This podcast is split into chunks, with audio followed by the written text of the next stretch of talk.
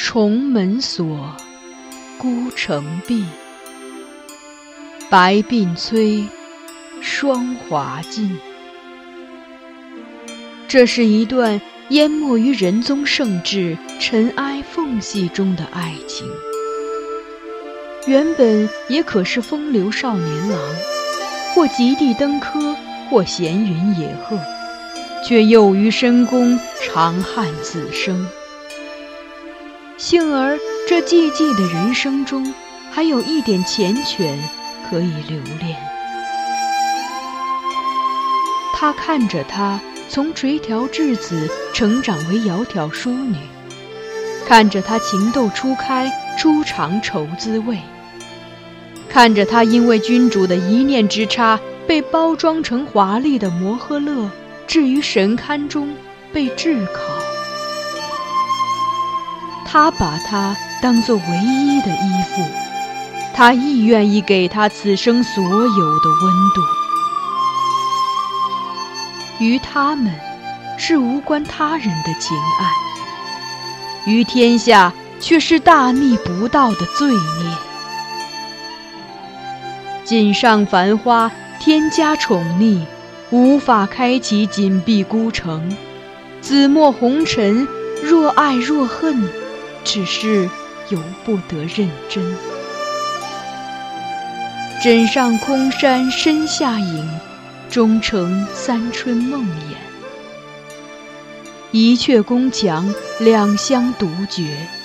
唯寄望来生陌上拾到他遗落的花钿。欢迎收听米兰 Lady 作品《孤城闭》，由菊与纸播讲。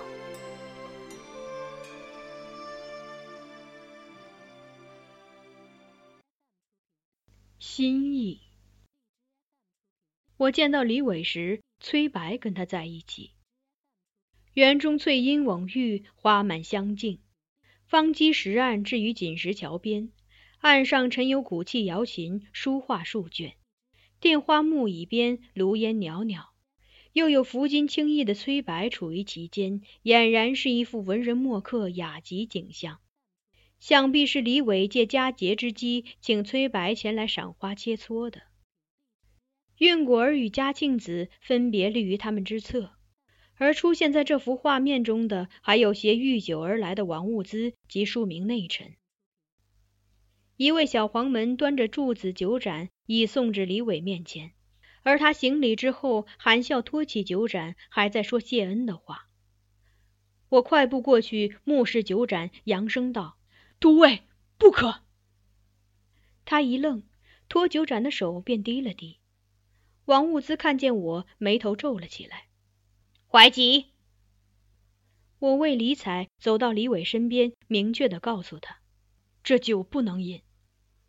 李伟愕然下顾，凝视盏中玉液，面色一点点暗了下去。王物资顿时大有愠色，瞪着我斥道：“怀吉，你胡说什么？”这是官家和皇后特赐都尉的御酒，他焉能不饮？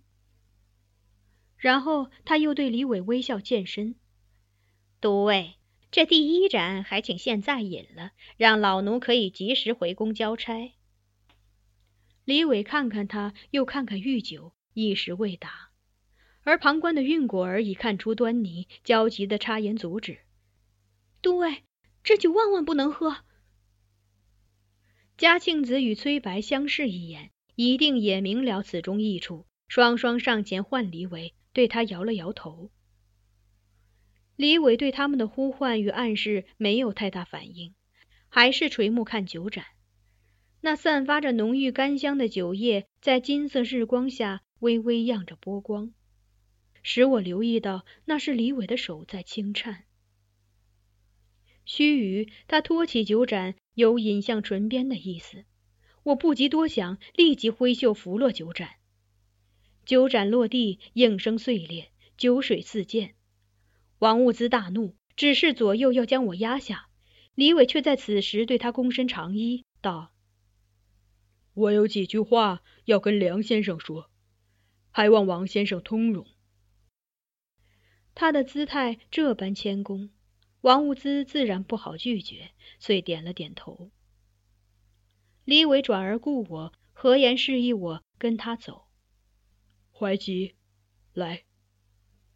我没有忽略他对我称呼的变化，以前他都是称我梁先生，跟公主宅中的那陈侍女一样，在他身份高于我的情况下，这样的称呼听起来客气而疏远。唤我的名字，这是多年来的第一次。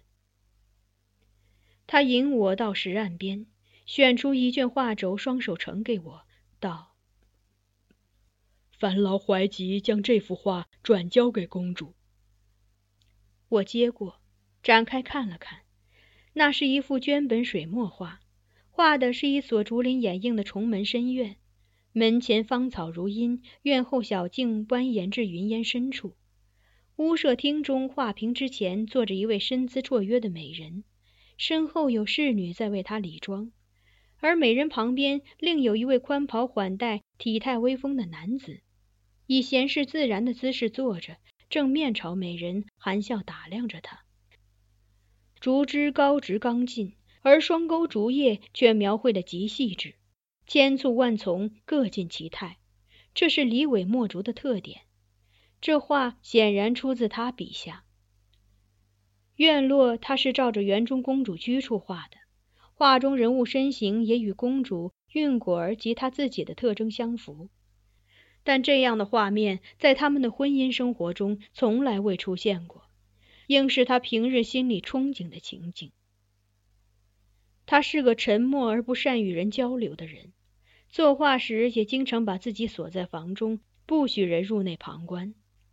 他的作品让我见到的都不多，也许是怕我觉察出他流传于笔端的心意。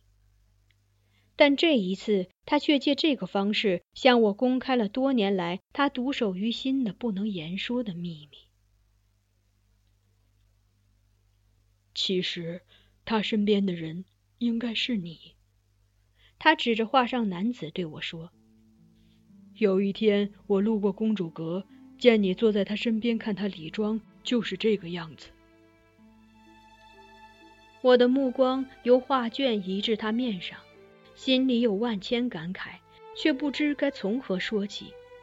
而他此刻与我相对，神情有大异于从前的冷静和从容，带着一点友善的笑意，又道：“我曾经恨过你，觉得你鸠占鹊巢，夺去了我在公主身边和心里应有的位置。”也让我沦为天下人的笑柄。当你离开时，我见公主那么痛苦，才意识到，她想寻觅的是与她性情生活都能契合的伴侣。你与她青梅竹马的长大，你们彼此了解，心意相通。而对她来说，我只是个愚鲁的陌生人，未获她许可，便突兀地闯入了她的生活。所以他决定为我说话。想起回京之事，我黯然道：“都尉为怀吉在官家面前求情，怀吉却一直未当面致谢，实在无理之极。”李伟摇头：“不必谢我，我那时不是为了帮你，而是不想看着公主因此自寻短见。”我说：“当时物议喧哗。”无论如何，都尉能做此决定极为不易。怀吉所成的情，岂是一个谢字可以相抵？我知道，请你回来，我会颜面尽失。但是，我的颜面跟公主的生命比起来，是微不足道的。李伟道，随后又苦涩的笑笑。可惜，我还是没有自知之明。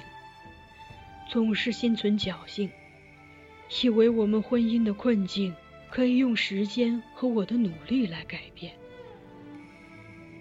我尝试一切办法，自己想到的和别人建议的都去尝试，即便面对他一次又一次的冷眼黑面，我也还是不死心。后来，我都不明白自己在坚持什么，而结果也是一次比一次糟。到如今，又害惨了他。我很难找到合适的言辞，也怕一说就错，因此只是保持缄默，倾听他的诉说。跟你比起来，我是惭愧的，无论是对书画，还是对他。他喟然长叹，欣赏、珍视，而不时刻想着如何拥有，这才是爱人爱物的真谛吧。助我把画轴卷好，他郑重的把画交到我手中，以最后的嘱咐结束了这番恳谈。请把画交给公主，告诉她，如果来生有缘再见，希望我不再是陡然闯入她领域的陌生人。然后他迈步走到兀自端着柱子侍立着的小黄门面前，提起柱子，揭开壶盖，仰手仰面，决然饮下了其中剩余的酒。